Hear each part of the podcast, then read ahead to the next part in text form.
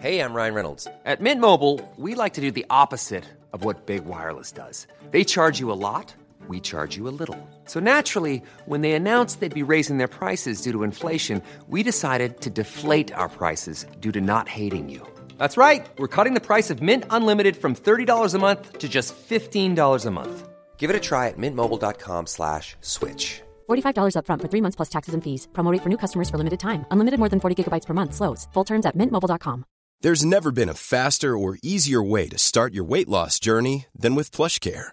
PlushCare accepts most insurance plans and gives you online access to board-certified physicians who can prescribe FDA-approved weight loss medications like Wigovi and Zepbound for those who qualify. Take charge of your health and speak with a board-certified physician about a weight loss plan that's right for you. Get started today at plushcare.com slash weight loss. That's plushcare.com slash weight loss. plushcare.com slash weight loss.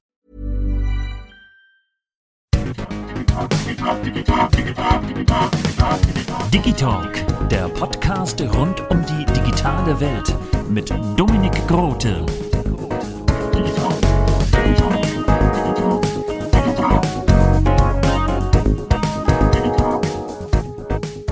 Darf ich dir meine Karte geben? Oh, schönes Design. Digitalk, der Podcast rund um die digitale Welt mit Dominik Grote. Das bin ich. Und damit herzlich willkommen zu einer neuen Podcast-Folge. Auch wieder aus dem Drei-Fragezeichen-Kosmos. Ich habe nämlich den wunderbaren Matthias Bogutski heute zu Gast. Er ist leidenschaftlicher Sammler von den, von den drei Fragezeichen und der Nachlassverwalter von Eigarasch. Was sammelst du denn von den drei Fragezeichen, lieber Matthias? Auch ich habe ganz früh angefangen, die Kassetten zu sammeln und die Bücher und irgendwann festgestellt, naja, nachdem ich dann alle Kassettenbücher hatte, wäre es gut, auch die Erstauflagen davon zu haben. Dann kamen irgendwann so amerikanische Bücher dazu, irgendwann auch weitere Länder. Und äh, tatsächlich ähm, habe ich jetzt mein Steckenpferd so auf den ausländischen drei Fragezeichen Büchern. Ähm, und ja, müsste knapp so fast 1000 Bücher haben aus allen Ländern, äh, Europa, USA, Südamerika, äh, Asien sowieso. Nicht schlecht. Ich glaube, wenn ich alle Bücher zusammennehme, dann komme ich vielleicht mal auf 1000, aber leider noch nicht auf 1000 äh, drei Fragezeichen Bücher. Wann, wann hat das Sammeln denn bei dir angefangen, damit wir so eine zeitliche Einordnung haben? Ich habe als Kind schon sehr früh vieles gesammelt, nicht nur jetzt die drei Fragezeichen, sondern auch dann so äh, von Mummeln, Briefmarken über Trading Cards und vieles mehr. Und irgendwann war es dann zu viel und ich musste mich auf die Sachen, die mir am meisten Spaß machen, äh, beschränken und dann blieben dann am Ende wirklich nur noch die drei Fragezeichen, Hörspiele und die Bücher dafür ähm, umso leidenschaftlicher und intensiver, sodass dann für die anderen keine Zeit mehr war. Kannst du dich noch daran erinnern, was dein erstes drei Fragezeichen Hörspiel oder Hörbuch war? Äh, oder Buch? Also Buch auf jeden Fall, das war der seltsame Wecker, damals noch ohne ähm, das Cover von Eiger Rasch, das war eine DTV-Ausgabe. Äh, da war ich im Zeltlager am Bodensee und da gab es eine Kiste mit so Spielsachen und auch Büchern und da habe ich halt dieses Buch da gefunden, habe es mir durchgelesen, fand es mega spannend.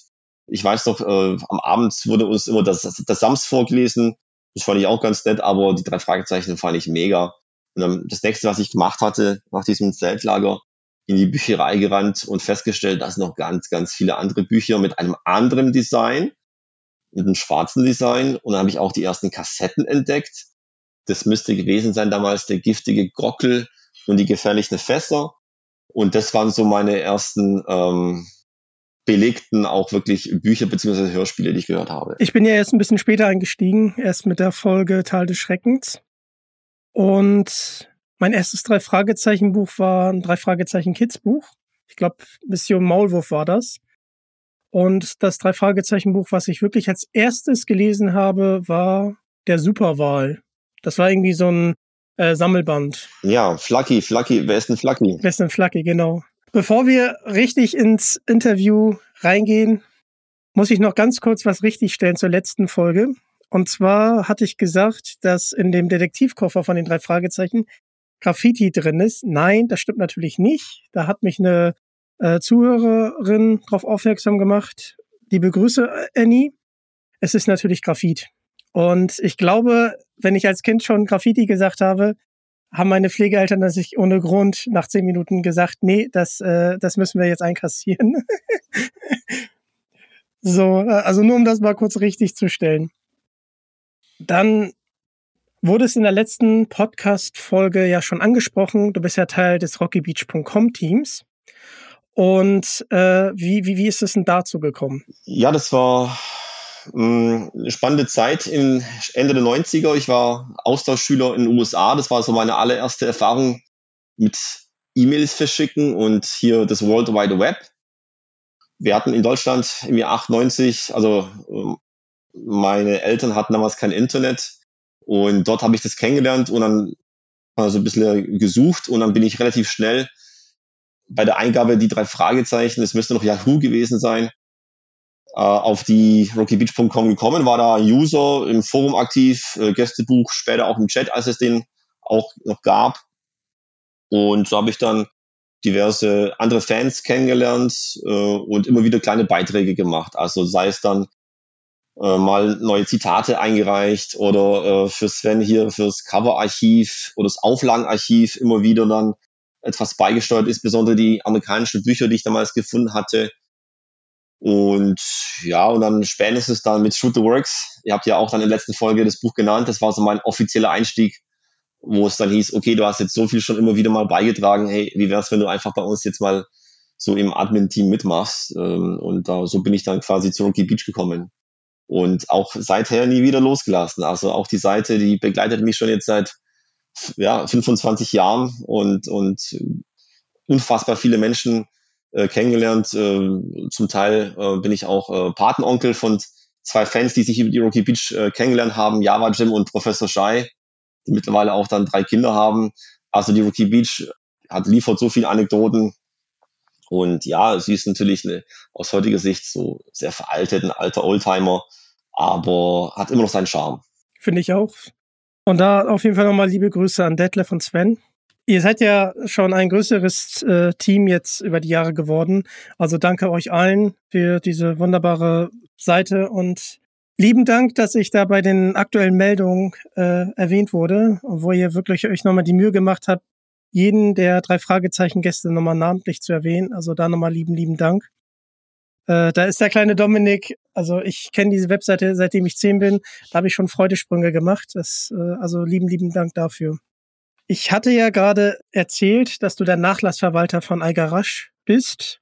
Ähm, wie, wie hast du Algarasch denn kennengelernt? Ich kannte wie der andere Fan auch dann ihre tollen Cover auf den Hörspielen, auf den Büchern und im Impressum stand ja viele, viele Jahre dann Eigerasch, Leinfelden, Echterdingen. Das ist ja eine Stadt bei Stuttgart und irgendwann so um das Jahr 2000 dachte ich mir, naja, mal gucken, ob man diese Eigerasch auch irgendwie finden kann übers Internet. Äh, damals gab es ja keinen Datenschutz, die SGVO ähm, und so weiter und die ganzen E-Mail-Adressen, richtigen Adressen und Telefonnummern waren zugänglich. Und äh, da habe ich für mich beschlossen, ich hatte ja äh, schon mehr, nicht wenige Bücher und, und Hörspiele. Ich wollte einfach Autogramme. Und ich habe dann, als ich Zivildienstleistender war, auch viel Zeit gehabt nach dem Abi und dann habe ich einfach versucht, Illustratoren in Deutschland, USA, die Autoren ähm, zu finden.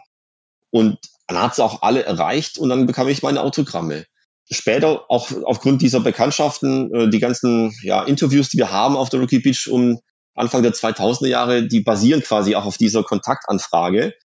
Und, ähm, und Eigrasch war einfach eine von, von diesen diversen Machern der Serie, die ich irgendwie äh, treffen wollte und vor allem diese Autogramme haben wollte. Und ich habe mit ihr zuerst einen richtigen Brief geschrieben, damals noch ähm, da auch ein paar E-Mails gewechselt. Sie war ja sehr digital affin, auch mehrmals telefoniert, sich immer bedankt, wenn dann die Autogramme zurückkamen oder die Bücher zurückkamen mit den Autogrammen. Und so entstand einfach der lose Kontakt.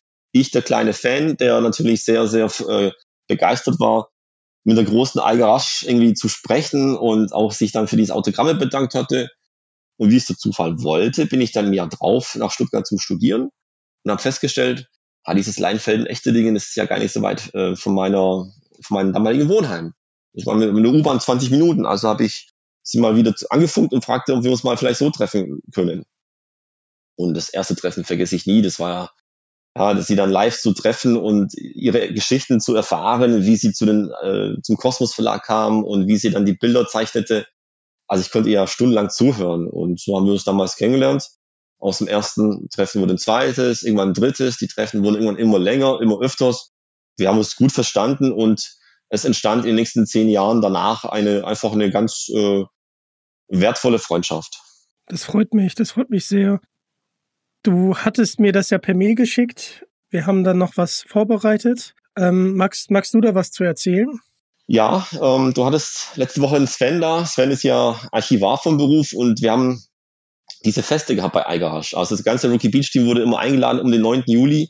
Wir saßen dann das ganze Wochenende und irgendwann haben wir beschlossen, naja, diese ganzen Originale von Eiger, die sie auch noch zu Hause hatte, die waren damals nicht irgendwo noch im Archiv oder ähm, im Museum eingelagert ähm, haben wir festgestellt, naja, vielleicht wäre es gut, wenn wir mit Eiger uns mal wirklich zusammensetzen, nur über ihre Bilder sprechen. Das heißt, der Sven äh, kam dann äh, zu ihr nach Hause und wir saßen auch wieder ein ganzes Wochenende und haben das Mikro laufen lassen.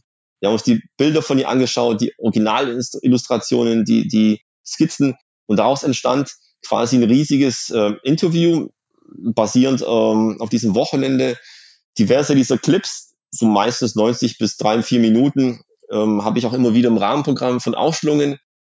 Ja, und ähm, dieses Interview ist natürlich eine heutige äh, Goldgruppe und äh, eins davon äh, wollen wir jetzt quasi jetzt äh, den Fans der drei Fragezeichen vorspielen, äh, welche Bedeutung Eigerasch äh, in ihrer Wahrnehmung auch hatte und welche, welche Bedeutung ihre Cover hatten zum, und, äh, zum Erfolg der Serie beigetragen haben. Und bitte. Ich bin ja damals im Verlag rein, das war nach der Buchmesse vergesse ich nie.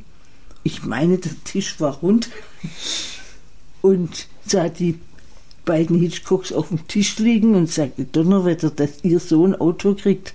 Das Hitchcock ist ja wer. Donnerwetter. Und wie laufen die denn? Die Irmela sagte, schlecht. Mhm. Dann habe ich gesagt, das ist auch kein Wunder. Aber nachdem mhm. du die Cover äh, gestaltet hattest, äh, war das ziemlich schnell zu bemerken, dass sich deswegen die Reihe. Mir nichts Nachteiliges bekannt. Nichts Nachteiliges bekannt, ja. Oder, ja, was meinst du? Hat sich die Serie deswegen weiterentwickelt? Nur. Weil, weil nur, nur weil die Cover so toll sind. Hätte auch sein können, dass die Serie äh, begonnen hat, sich dann irgendwie mhm. auch so von den Geschichten her durchzusetzen. Also, damals wurde ich auch ein paar Mal zu Vertretersitzungen eingeladen. Mhm. Und die Vertreter haben mich jedes Mal umstürmt und mir gesagt, sie müssen mir einbläuen, wie wichtig die Umschläge sind. Denn die Umschläge sind immer das erste Moment, ja. zum Buch zu greifen. Du hattest es gerade angesprochen, die Cover von Algarasch. Die gehören einfach zu den drei Fragezeichen, wie die drei Fragezeichen selbst. Und das war ja was komplett Neues. Also gerade im Bereich Kinderbücher auf einmal ein schwarzes Buch in der Hand zu haben mit diesen ausdrucksvollen Farben, das war ja komplett neu und das war ja für ähm, den damaligen Kosmos Verlag ja schon so ein Wagnis, weil man ihr das erst nicht zugetraut hat, dass das wirklich erfolgreich sein wird. Wie, wie hast, wie hast du diese Gestaltung der Cover im, im Hinterkopf? Also ich weiß doch, mein altes Kinderzimmer ich hatte dann diverse Regale und da waren in der Mitte die, die Bücher und, und auf diesem Regal dann die Kassetten drüber. Das sah bombastisch gut aus. Das war wie so eine schwarze Wand. Und ich habe mich immer gefreut, jedes Mal, wenn eine Kassette dazu kam, ein Buch dazu kam, dass diese Wand immer größer wurde. Und es hat sich ja so unterschieden von allen anderen Serien. Ich hatte auch zu Beginn ähm, meiner Sammelleidenschaft auch dann natürlich dann, äh, sei es Alf, Benjamin Blümchen und äh, TKKG äh, auch zu Beginn tatsächlich. Und das sah, ja, das sah irgendwie anders aus. Und wenn man sich so Bilder anschaut von alten äh, Kinderbüchern, ich mache immer wieder dann so Workshops äh, mit Boris Pfeiffer zusammen in, in Sch Schulen mit Kindern. Wir schauen uns dann so, wie die, wie die Cover heute aussehen auf Kinderbüchern. Das war schon damals was Revolutionäres und auch aus heutiger Sicht sind die Bücher mit einem schwarzen Hintergrund und diese, diese plakativen Motive, das ist ja heute noch immer noch äh, etwas sehr Besonderes. Und da hat man einfach gesehen, ja, welche revolutionäre Idee sie damals hatte und, und die bis heute zeitlos ist und äh, sich immer noch von anderen äh, Kinderbüchern gravierend unterscheidet. Und es war ihr Verdienst, es war ihre bewusste Entscheidung, mal einen ganz anderen Weg zu gehen. Und es freut mich, dass einfach jetzt ihr Name immer noch in den aktuellen Büchern steht, obwohl natürlich das Layout sich jetzt doch ein Stück weit unterscheidet von ihrer ursprünglichen Idee. Aber die Grundidee ist gleich auch die drei Fragezeichen, nämlich dann noch ähm, die Farben zu vertauschen, blau und rot und auch überhaupt dann die bunten, das bunte Logo aufs Cover zu bringen. Das ist ja immer noch gleich und folglich, ähm, ja, ist es als Nachlassverwalter freue ich mich, wenn auch dann es immer noch so gewürdigt wird. Da hast du gerade was angesprochen. Gibt es eigentlich einen Grund, warum die Farben von Peter und Bob vertauscht sind auf dem Cover? Ja, auch über dieses Thema haben wir uns unterhalten mit Eiger im Jahr 2004 in diesem besagten Interview äh, mit Sven. Sie meinte, dass es wohl farbpsychologisch äh, einfach das Rot ist dominanter als das Blaue. Sie wollte dann das Rot in der Mitte haben. Im Nachhinein, äh, viele, viele Jahre oder Jahrzehnte später, hat sie gesagt, aus heutiger Sicht, also wir reden hier um das Jahr 2004, hätte sie diesen Schritt nicht gemacht, weil sie zu stark eingreifen würde in das, in das Konzept der Serie. Und äh, was zwar heute für uns normal ist, weil wir einfach das Logo so kennen, das äh, hätte sie jetzt nicht wiederholt. Ja, also ich finde dieses Logo, das hat sich bei mir eingebrannt. Und um nochmal ganz kurz auf das schwarze Cover sprechen zu kommen. Ich finde, und ich habe mir dann ja auch ähm, Kassetten damals noch ausgeliehen aus der Stadtbücherei, um halt auch die Folgen zu hören. Ich habe mich gefühlt wie so ein Erwachsener mit zehn, weil das ja auch so erwachsen aussah. Es sah halt nicht so aus wie so ein klassisches Kinderbuch, sondern es sah halt so aus wie so ein Erwachsenenbuch und das äh, fand ich mega cool und ich habe mich natürlich auch mega cool äh, gefühlt und ich glaube, das ist auch einer der Gründe, warum die so kultig geworden sind, weil die ja mit hinten mit dem Kopf von Alfred Hitchcock, der ja da schon für Qualität garantiert, mit dem ganzen Design und auch mit den Fragezeichen einfach ein rundes Paket abgeliefert hat und äh, es war einfach stimmig. Ich, ich liebe das Design. Finde ich einfach großartig. Aber jetzt, wenn du auch das, das, äh, den Hitchcock-Kopf quasi ansprichst, also das wird ja oft verfälscht. Ähm, es war zum Beispiel jetzt nicht Eigrasch, die diesen Kopf ähm, designte. Das war nämlich Eva Zink. Eva Zink war auch eine Illustratorin, äh, deutlich älter als Eiger, die ja äh, Jahre zuvor in dem Buch Wer war der Täter? Das müsste aus dem Jahr 66 gewesen sein, wenn es mich nicht, äh, wenn ich mich nicht irre. Sie hat bereits diesen Hitchcock-Kopf auch im Buch ähm, eingebaut. Das heißt, es war Algarachs, sag ich mal, Verdienst, diesen bereits vorhandenen zu übernehmen und auch dann für die, äh, für das Design, für das neue Design, das sie 1970 entwickelte, äh, darauf zu übertragen. Und es ist einfach, das besagt auch viel über, über die Künstlerin oder auch Illustratorin Algarasch, die ja nicht nur das einzelne Cover äh, zeichnete, sondern sie wollte auch möglichst bei den meisten Aufträgen das ganze Buchlayout designen. Das war nämlich ihr Steckenpferd. Sie wollte eher ähm, sich nicht reduzieren lassen auf die Person, die nur ein Bild in der Mitte ähm, liefert, sondern auch wirklich hier von A bis Z sich alles Gedanken macht und auch wirklich ihre Ideen dort einfließen lassen kann und folglich auch Rückseite, ähm, Buchrücken, äh, vorne das, das, äh, das ganze Buch als Gesamtpaket alles zu entwerfen. Ja, ähm, welche Buchstaben, ähm, Größe, äh, Buchstabenabstände, im Prinzip welche Schriftart, das ist etwas, was ihr extrem Spaß machte. Das war äh, ihre Leidenschaft, auch als berufliche äh, Passion. Und äh, wenn sie einen Auftrag hatte, wo sie alles machen konnte, das war ihr äh, immer am liebsten. Ich gehe jetzt mal als Kontrast ihre Mutter, die ja auch extrem erfolgreich war als Künstlerin, primär als Malerin, äh, im zweiten Nachgang so auch als Illustratorin. Sie hat zum Beispiel sich geweigert, hier Layouts zu machen. Sie wollte als Malerin oder als Künstlerin nur eben dieses eine mittige Bild machen. Alles andere drumherum war ihr egal. Ja, und da sehen wir einfach so unterschiedliche Ansätze zwischen Mutter und Tochter.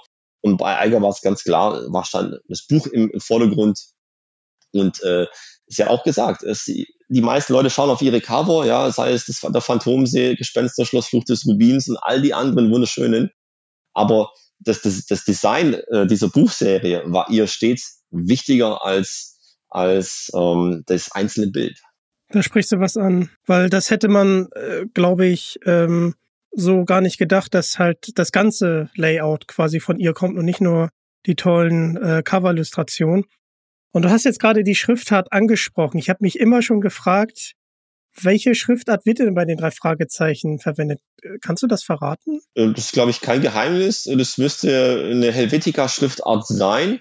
Äh, wobei man muss unterscheiden. Ich glaube, die jetzigen, die jetzigen äh, Bücher haben ja nicht die gleiche Helvetica-Schriftart. Es gibt ja diverse äh, Variationen und äh, ich meine, dass der Kosmos Verlag jetzt mittlerweile ja eine, eine ganz äh, offizielle Helvetica Rocky Beach Schriftart hat entwickeln lassen. Wenn man dann ganz genau anschaut, wie die Buchstaben designt sind, wird man auch große Unterschiede, also ja, also kleine minimale Unterschiede erkennen, die aber natürlich dann doch sich doch unterscheiden. Und ähm, ja, welche Serie kann von sich behaupten, quasi eine eigene äh, Rocky Beach Schriftart zu haben? Das ist schon eine super Sache. Tatsächlich würde ich noch vielleicht einen Punkt äh, erwähnen jetzt, weil wir jetzt über das Design uns unterhalten haben und vielleicht auch was klarstellen. Ähm, viele glauben so, Algarasch hat damals ja eine super Idee gehabt. Ich glaube, davon sind wir alle überzeugt, aber sie hat das nicht gemacht, einfach um nur anders zu sein. Ähm, der Hauptgrund ist, nämlich sie wollte, dass diese Farben, ähm, die sie benutzt hatte, einfach besser zur Geltung kommen. Und sie hat damals unter anderem ähm, ein Praktikum gemacht äh, bei der DM. Das äh, die erste Verbraucherzeitschrift gewesen. Die hatten ihren Sitz in Stuttgart, ja, so der ganze Vorläufer von Stiftung Warentest und, und so weiter. Und die Abteilung, die, die Layout-Abteilung von der DM hatte immer wieder auch sich angeschaut, wie sind die anderen Zeitschriften, die es auf dem Markt gibt in Deutschland in den 60ern. Und Eigrasch und auch dann ähm, ihr Chef haben sich jede Woche ähm, die Twen angeschaut. Die Twen ist eine Jugendzeitschrift gewesen, die dann in den 60ern erschien. Ich glaube, in den 70ern wurde sie eingestellt und die war bereits schwarz. Und das war eigentlich der Hauptgrund. Da haben sie festgestellt, äh, dass in der Twen die Bilder besser zum Vorschein kommen, weil einfach der Hintergrund schwarz ist. Und, äh, und ohne die Twen wird es eigentlich ähm, das heutige Konzept von den drei Fragezeichen gar nicht geben. Wissen aber die allerwenigsten Fans, wenn man aber jetzt die Twen googelt, wird man feststellen, hoppla, hoppla, ähm, tatsächlich ein sehr ungewöhnliches Design für eine Jugendzeitschrift und schwarz dominiert. Danke, danke dir. Ich wusste das tatsächlich nicht. Jetzt bin ich auch wieder ein Stück, ein Stück schlauer. Und äh, lieben Dank, dass du diese Anekdote mit uns geteilt hast. Dann müssen wir ihn ansprechen, weil er wurde zum Schluss der letzten Podcast-Folge angesprochen, André Marx. Lieber Matthias, also jetzt roll es doch gerne auf. Was, was war da zwischen dir und André Marx und wie, wie hast du ihn kennengelernt und äh, auf was spielen da Detlef und Sven an? Ja, ähm, da muss ich zugeben, da habe ich auch erstmal lachen müssen, als dann tatsächlich diese äh, alte Geschichte nochmal äh, sogar jetzt öffentlich äh, äh, erzählt worden ist. Wenn ich Detlef so sehe, alle paar Jahre mal, dann, dann erzählt er die Geschichte jedes Mal. Naja, man muss wieder in, an, an, die Anfänge gehen, der rookiebeach.com. Ähm, die Leute haben sich getroffen, Fans, die sich davor nicht kannten, äh, haben sich auf Fantreffen äh, gesehen. Davor auch natürlich dann im Chat und im Forum waren sie aktiv. Die Fragebox von André, die war ja abartig lang, ja, so ein Wahnsinn. Ähm, auch da habe ich immer wieder auch dann äh, meine Beiträge gemacht. Und ich muss schon zugeben, ich war damals ja so 20 Jahre jünger, ähm, aufmüpfig und ein bisschen rebellischer unterwegs, ja. Und äh, ich war schon eher so stets, äh, auch schon damals, eher so konservativ unterwegs. Also die amerikanischen Folgen fand ich besser. Ähm, auch die Eigerasch-Cover immer besser als auch die neuen von Silver Christoph. Da war ich schon einfach sehr negativ eingestellt und habe auch André Marx nicht mit Sandhandschuhen angefasst. Und, ähm, und irgendwie war auch dann so der detektivische Eifer. Er hat ja vieles rausgelassen, irgendwie so, so Indizien gemacht über Berlin und, und Kreuzberg und immer wieder dann auch gab es dann diverse so äh, Anzeichen, wo er eventuell wohnen würde. Und irgendwann mal habe ich dann ja so eine so ein, für mich ein Spiel als betrachtet. Ich war öfters in Berlin, meine Schwester hat damals dort studiert und ich wollte basierend auf den äh, Erwähnungen in dieser Fragebox auf der Rookie Beach dachte ich, okay, ich muss jetzt die Lösung finden und eins und eins und eins zusammenzählen und dann würde ich quasi den Fall lösen, auch den Wohnort von André Marx finden. Ähm, ich hatte meine, ich weiß nicht, ob ich zu dem Zeitpunkt schon bereits von ihm auch Autogramme hatte. Ähm, wir haben uns ja dann auch kennengelernt auf diesem besagten äh, Treffen zur Folge 100. Das müsste aber, glaube ich, kurz davor gewesen sein. Und ich bin dann wirklich stundenlang, habe alles quasi, alle Indizien, die es gab, in diese Fragebox versucht dann irgendwie einzubauen und äh, nach stundenlanger Suche habe ich tatsächlich irgendwie dann ähm, einen Wohnblock gefunden mit A. Marx, wo ich dachte, jetzt habe ich dich, jetzt habe ich dich. Und war aber leider nicht da.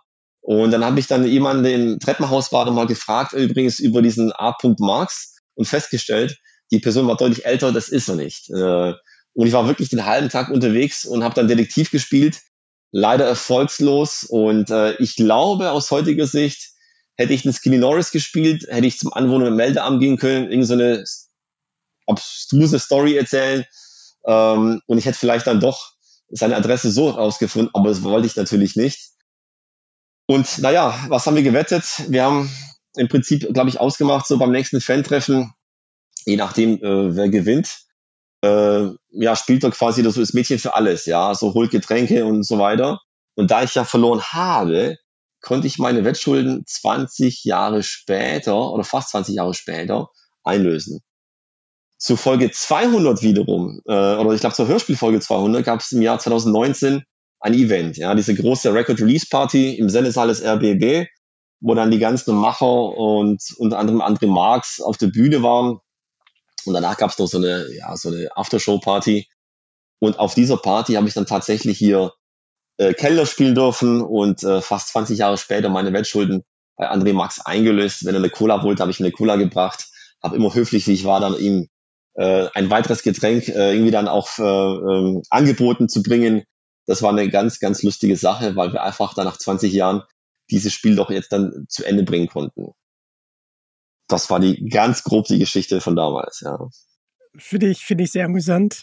Erstmal finde ich super, dass du da ein Ehrenmann bist und äh, zu deinem Wort stehst. Und äh, finde ich schön, dass ihr das jetzt nach 20 Jahren äh, beendet habt, das Gespräch.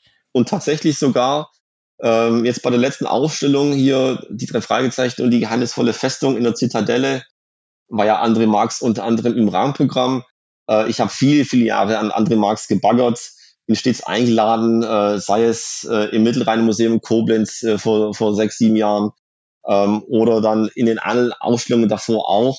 Äh, er hat stets höflich ähm, zeitlich es nicht machen können und dann ist die Ausstellung quasi nach Berlin äh, vor die Haustür. Er konnte nicht Nein sagen und das hat mich dann umso mehr gefreut, ihn im Rahmenprogramm zu haben. Er ist ja äh, niemand, der jetzt äh, sich, äh, ja, der macht sich ein bisschen rar, der ist ja nicht jetzt irgendwie auf jedem Fan-Treffen dabei, ganz im Gegenteil. Äh, folglich war das für mich auch dann, fand ich, hab, fand ich mich so sehr geehrt gefühlt, äh, dass er auch dann ähm, letztendlich doch im Rahmenprogramm einer Eigas-Ausstellung zu Gast war. Das ist super. Aber Matthias, er hat es zugesagt, nachdem das Spiel beendet war. Ja, in der Tat, offensichtlich. ja, aber ich habe mich auch geehrt gefühlt. Er war nämlich hier schon Gast. Deswegen liebe, liebe Grüße an André Marx. Eiger Rasch hat ja sehr, sehr viele Cover gemacht. Aber ich habe so drei Cover, die ich gerne ansprechen möchte. Und da ist auch eins von André Marx dabei, und zwar Nacht in Angst. Ja, Nacht in Angst ist ein spannendes Cover, äh, sehe ähm, seh ich genauso.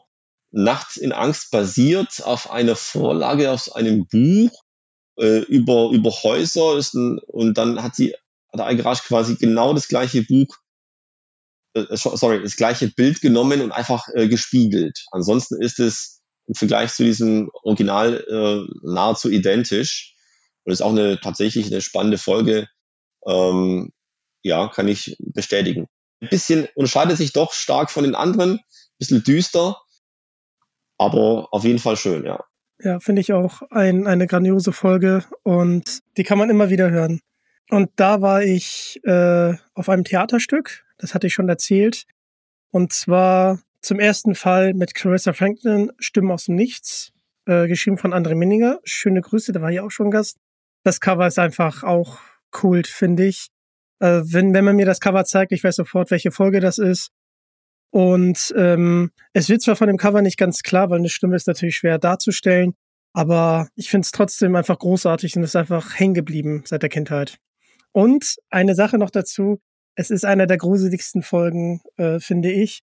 Weil gerade das am Anfang, da schrecke ich heute noch zusammen. Aber heute kann ich nachts danach schlafen. Ja, zu Stimmen aus dem Nichts gibt es äh, sehr viele auch ähm, so Skizzen und Entwürfe. Ähm, Finde ich auch ein richtig ähm, gelungenes Cover. ähm, kann ich dir nur zustimmen. Also scheint es guten Geschmack zu haben. Dankeschön. Ja, alle guten Dinge sind drei. Und es hat mich besonders gefreut, äh, dass sie auch schon Teil dieses Podcasts äh, sein durfte. Und zwar Brigitte Johanna Henkel-Weidhofer. Und ihr haben wir es ja zu verdanken, dass die drei Fragezeichen auch in Deutschland durchgestartet sind und äh, unter anderem das Dietrich-Set, den Kirschkuchen und vieles, vieles mehr. Und da finde ich die drei Fragezeichen Schatz im Bergsee. Das finde ich genial. Also da weiß ich sofort, welche Folge das ist. Und als Kind habe ich die ziemlich häufig gehört, weil ich dieses Kammer mal so spannend fand. Ja, bei Schatz im Bergsee, da muss man ja froh sein, dass es auch von dieser Folge, man muss sagen, mittlerweile auch Originalillustrationen gibt. Als ich angefangen hatte mit der ersten Einzelausstellung 2014 und auch die Jahre danach, äh, gab es dann nicht von allen Folgen, nämlich von den regulären 88 Bänden, ähm, Originalillustrationen. Und unter anderem äh, Schatz im Bergsee hat auch gefehlt. Man muss sich vorstellen, es gibt dann immer so diverse sogenannte Briefmarken, Entwürfe zu den Bildern, eine, eine oder auch mehrere Reinzeichnungen. Und von und damals noch, ähm, als ich angefangen hatte, fehlte auch dieser Original.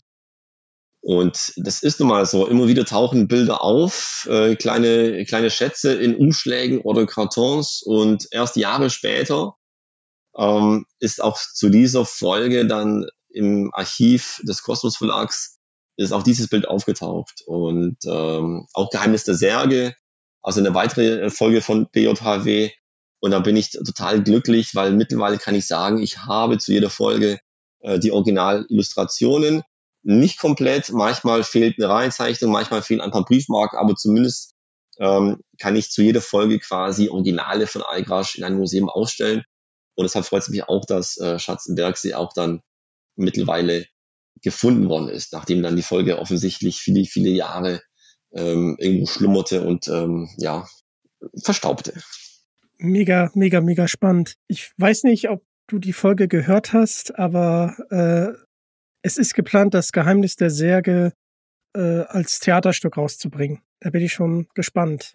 Ja, das habe ich auch. Und ich habe, muss ich zugeben, äh, mich bisschen eingearbeitet, auch die anderen Podcasts von dir ähm, gehört und äh, das fand ich auch spannend. Ähm, es wurden ja diverse Theater auch dann in, der letzten Folge mit Detlef und Sven ähm, schon erwähnt. Was ich hier ergänzen würde, wenn ihr euch anschaut, hier auf der Rookie Beach im Bereich äh, Cover und Plakate, gibt es ein Plakat. Ähm, und ich meine, das müsste das erste Theaterstück gewesen sein, aus, und zwar aus Basel. Und dieses Plakat von, aus, aus Basel ähm, befand sich im Nachlass von Algarasch. Das habe ich auch erst dann ähm, nach ihrem Tod dort ähm, auch gefunden. Folglich sehen wir das auch bereits in der Schweiz und vor vielen, vielen Jahren ähm, erst die ersten Versuche gab, die Fragezeichen auf die Bühne zu bringen. Ähm, Finde ich natürlich ein spannendes Medium und äh, würde mich auch freuen äh, Geheimnis der Särge zu hören. Bin habe ganz viele ähm, Ferien meiner Kindheit in Blaubeuren verbracht, am Blautopf, wo ja auch dann äh, der Blautopf vorkommt.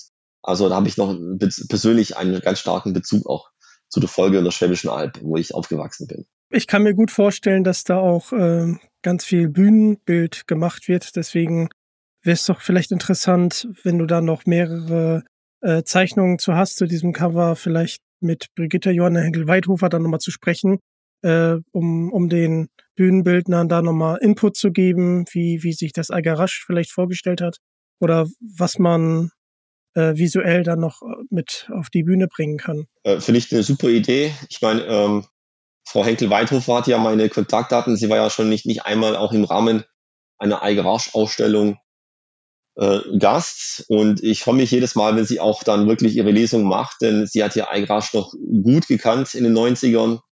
Ähm, das ist der ganz, ganz große Vorteil.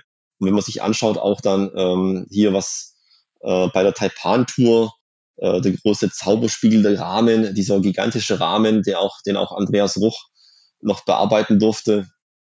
Das ist natürlich ähm, eine super Möglichkeit, auch dann noch irgendwie Elemente von Aigrash irgendwie so dann einzubauen, sei es bei der Taipan-Tour oder dann eben vielleicht dann bei so einem Theaterstück. Warum nicht? Hast es gerade einfach so angesprochen. Also eigentlich wollte ich sagen Spoiler, aber die dunkle Taipan-Tour ist ja jetzt leider schon vorbei. Aber du hast es schon angesprochen. Also genau, das war nämlich das, was äh, Andreas Ruch nicht verraten wollte. Aber er hat tatsächlich den Zauberspiegel beigesteuert und hat sich davon Algarasch natürlich inspirieren lassen. So viel kann ich sagen, da ist ein Special in Arbeit zu der dunkle Taipan. Ich habe nächste Woche tatsächlich drei Interviews und alle ab Dienstag, weil ab Montag äh, streikt ja die Bahn. Und für euch, um euch mal abzuholen, wir nehmen hier gerade Samstag auf. Es ist kurz vor drei und deswegen nächste Woche Montag streikt halt die Bahn. Ihr hört die Woche, äh, ihr hört die Folge ja aber erst Freitag, von daher ja. Aber auf jeden Fall wisst ihr da Bescheid. Und äh, zu gewinnen gibt's natürlich auch noch was, aber dazu kann ich euch noch nichts sagen, aber es ist in Arbeit. Ähm, deswegen finde ich, können wir die Spoilerwarnung rausnehmen. Also ich, möchte, bevor wir ähm, dazu kommen, wie du Nachlassverwalter von Algarasch gekommen sind, ähm, vielleicht, vielleicht magst du, du hattest es gerade erzählt, dass du eine wunderbare Freundschaft mit ihr fliegen durftest. Gibt's da noch mal Momente, die dir jetzt so in Erinnerung kommen oder auch Begegnungen, Anekdoten, die du uns gerne noch erzählen möchtest? Ja, also es war ja eine lange Zeit und äh, zehn Jahre Freundschaft, wir haben auch gesagt, Seelenverwandtschaft. Da, mir bleiben ganz klar die Geburtstage von ihr äh, in Erinnerung. Das war einfach schön, wenn dann das ganze Team der RockyBeach.com bei ihr zu Hause war.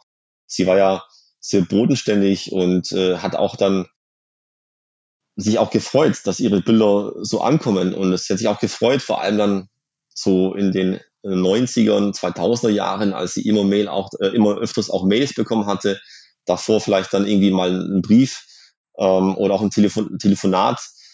Und ähm, sie hat ja ein Gästebuch bekommen auf dieser äh, Seite eiga.de und eiga-rasch.de, die es ja bis heute noch gibt. Das war damals auch ein Geschenk von Detlef und äh, rockybeach.com und Chris von hörspiele.de, die haben ja beide ihr das zum Geburtstag geschenkt. Und ähm, ja, es war einfach nett, wo sie dann dieses Bad in der Menge ja auch so äh, genießen konnte. Und es war einfach immer schön, dort die Zeit zu verbringen und mit ihr dann über, zu fachsimpeln über die Fragezeichen und, und äh, über die Entwicklung der Serie, auch wenn sie zu dem Zeitpunkt nicht mehr dabei war. Und wenn du nach Anekdoten fragst, naja, über ihr Gästebuch gab es auch einen jungen Schüler, der sie mal kontaktierte und auch ein Fan war offensichtlich und er wollte quasi sie nur wissen lassen, dass jemand ihr Bild geklaut hat.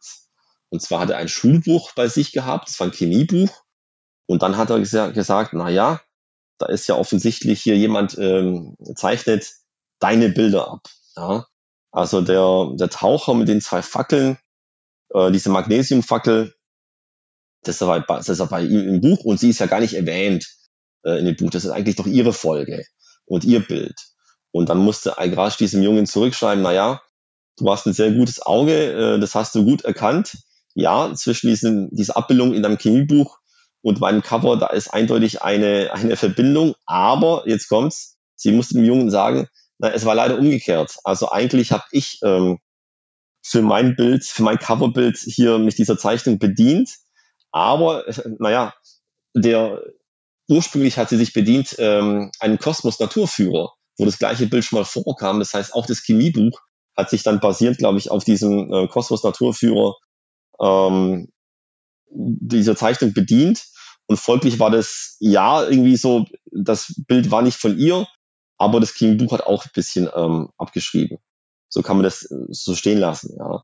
Und immer wieder hat sie auch dann, ein anderes Mal hat sie, äh, jemand sie angefunkt, zu einer ähm, alternativen Zeichnung, äh, wo Elizabeth äh, Taylor vorkam.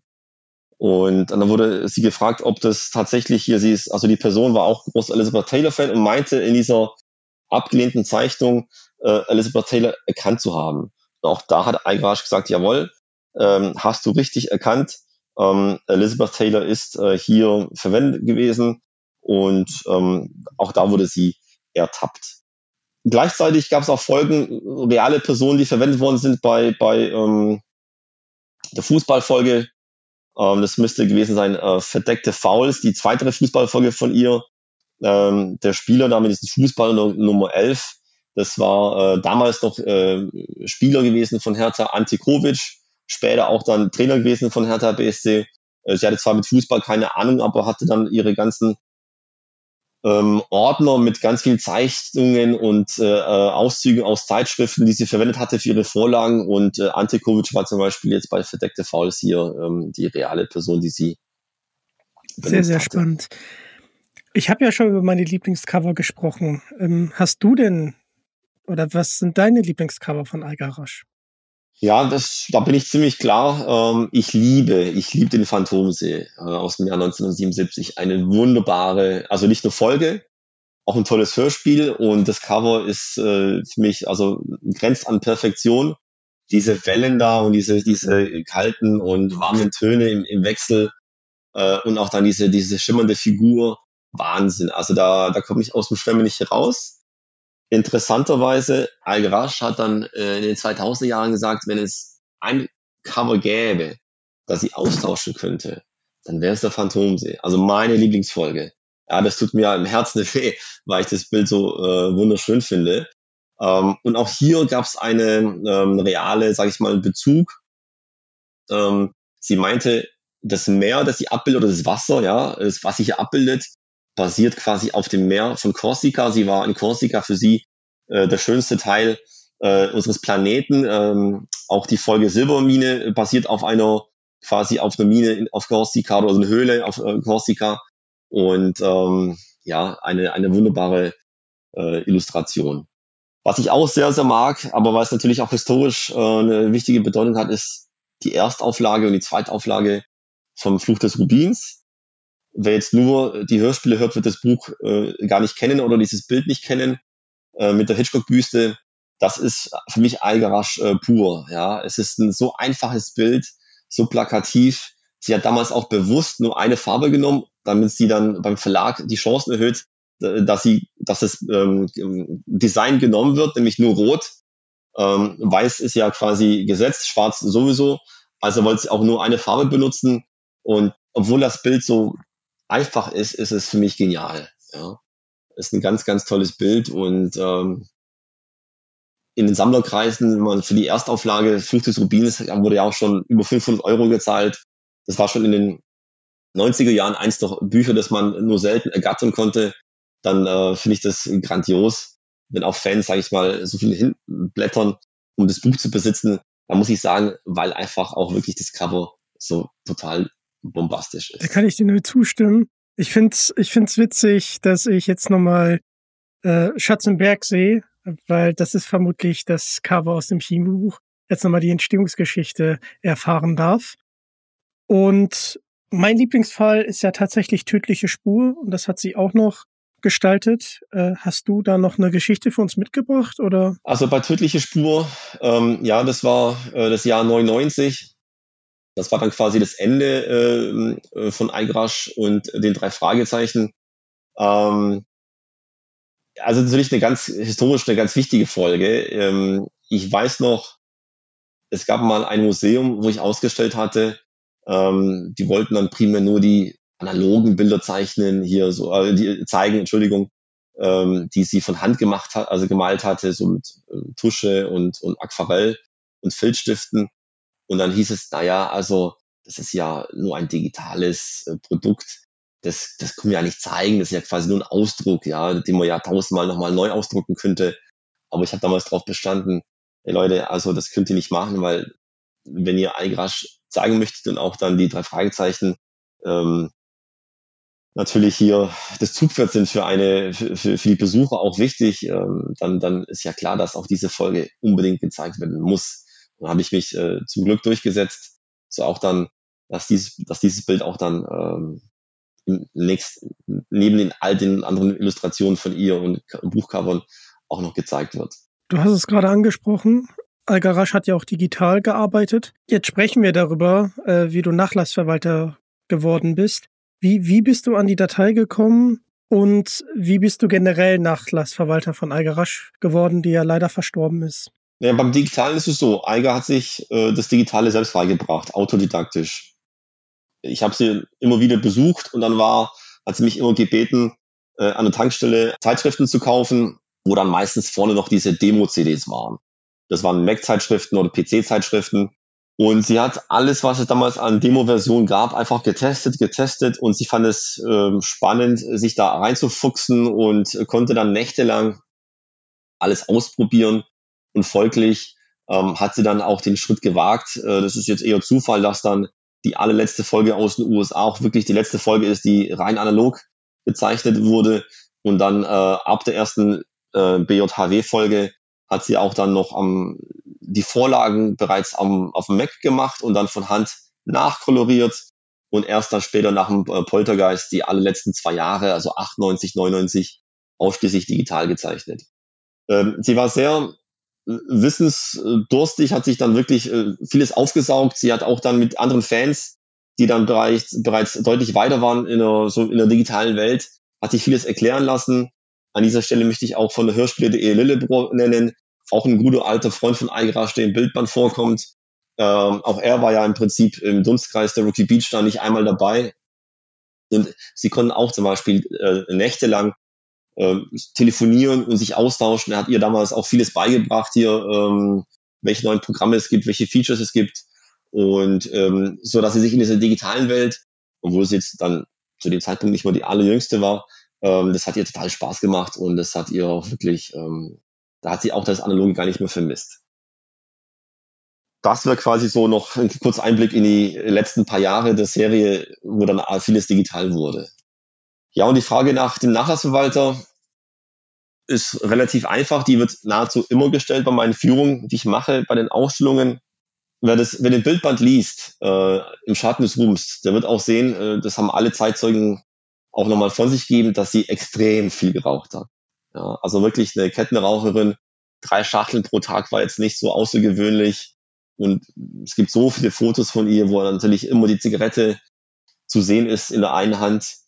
In der zweiten war es halt der Pinsel. Und ähm, sie wusste schon selbst, ich, äh, dass sie nicht mehr extrem alt wird. Sie, ich habe sie kennengelernt um die Jahrtausendwende. Da ging es ihr schon nicht sehr, sehr gut. Und allerspätestens so um 2005 rum, eher die zweite Hälfte des Jahrzehnts, da ging es gesundheitlich bergab. Also war es klar, ähm, dass sie dann irgendwie ja sich Gedanken machen muss, was passiert mit ihrer Kunst. Und wir haben äh, wir, und damit meine ich äh, das Sven, sie mal dort auch nicht einmal äh, beraten. Er als Archivar äh, hat früh gewusst, dass wir dann irgendwie möglichst schnell äh, die Sachen auch digitalisieren müssen. Das war auch natürlich im Eiger-Sinne. Also haben wir dann äh, angefangen, die ersten Tabellen zu erstellen. Also Sven, Eiger und ich und haben die dann fortgeführt, so dass sie dann einfach zu jedem Bild irgendwas was erzählen konnte. Wir haben das dann festgehalten und so entstand, sage ich mal, der erste Schritt zur Digitalisierung ihres Nachlasses.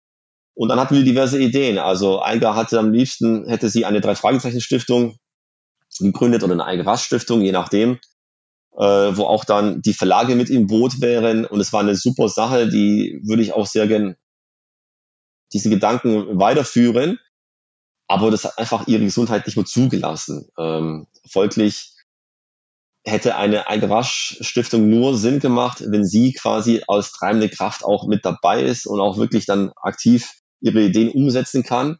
Und da dies aber leider, leider dann ihr Zustand nicht zugelassen hatte, die letzten zwei Jahre waren einfach auch wirklich nicht schön, ähm, ja, ähm, mussten wir halt uns Gedanken machen. Und ich wusste, von ihr, das war jetzt kein, kein ähm, das war eher ein offenes Geheimnis oder gar kein Geheimnis, dass dann diese äh, regulären drei Fragezeichen Illustrationen, das sind in der Summe so knapp 300 Stück, inklusive aller Zeichnungen und Entwürfe zu den knapp 88 regulären Folgen, dass ich damit was machen soll. Und es gab keine Vorlagen. Das heißt, sie hat nicht gesagt, irgendwie jetzt, du musst das und das und das machen, sondern sie hat das offen gelassen, nur mit der Bitte. Es war keine offizielle Auflage im Testament, es war nur eine Bitte, dass einfach die Bilder jetzt nicht weitere äh, Jahre oder Jahrzehnte in der Kiste liegen und verstauben.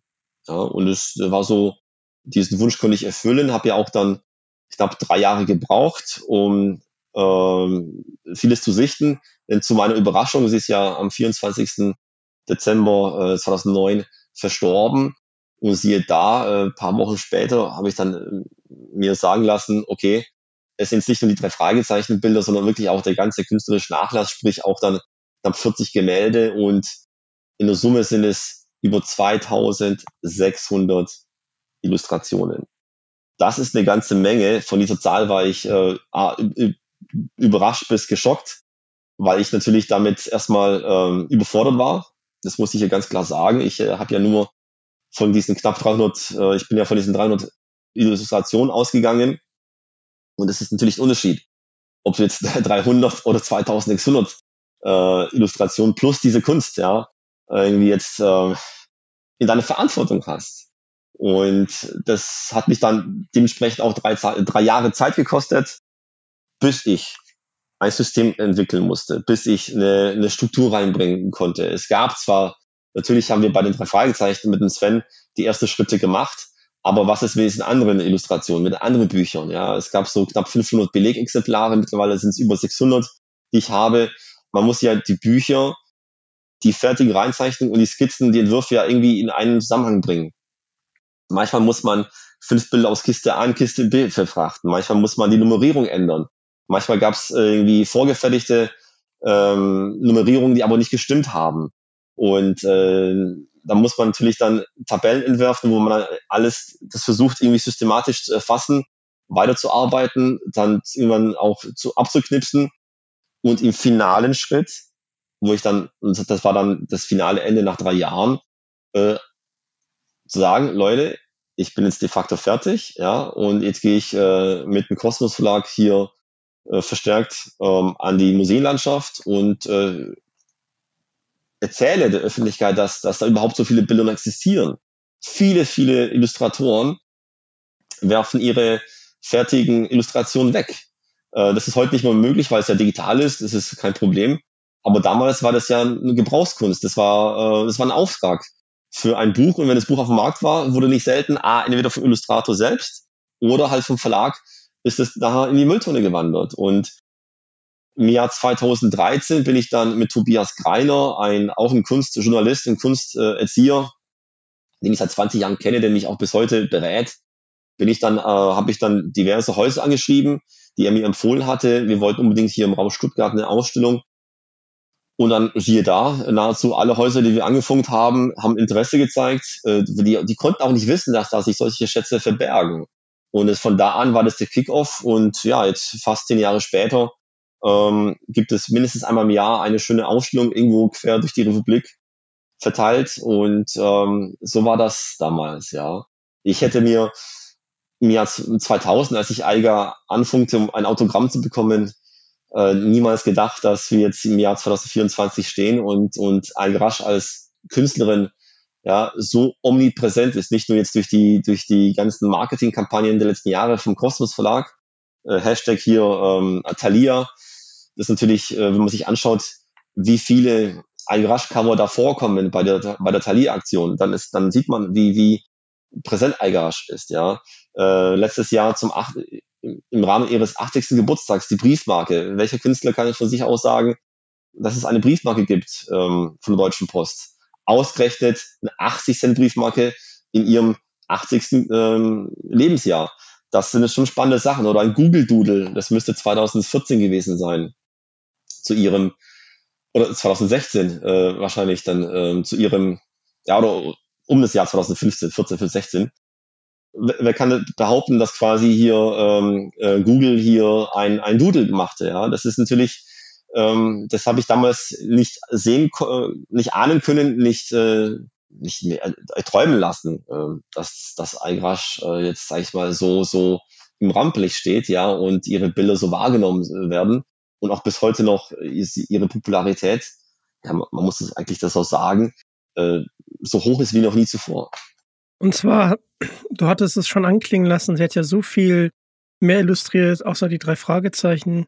An was ich mich zum Beispiel erinnern kann, weil meine Pflegeeltern das auch im Regal stehen hatten und ich dann auch ähm, die Verfilmung dazu geguckt habe, war Sherlock Holmes. Und gerade der Hund von Baskerville, ähm, das Cover von ihr, das ist mir absolut im Gedächtnis geblieben. Auch, auch der äh, Film mit, ähm, ich glaube, der war 59 mit Peter Cushing und Sir Christopher Lee, mal nicht in, äh, im Dracula-Setting.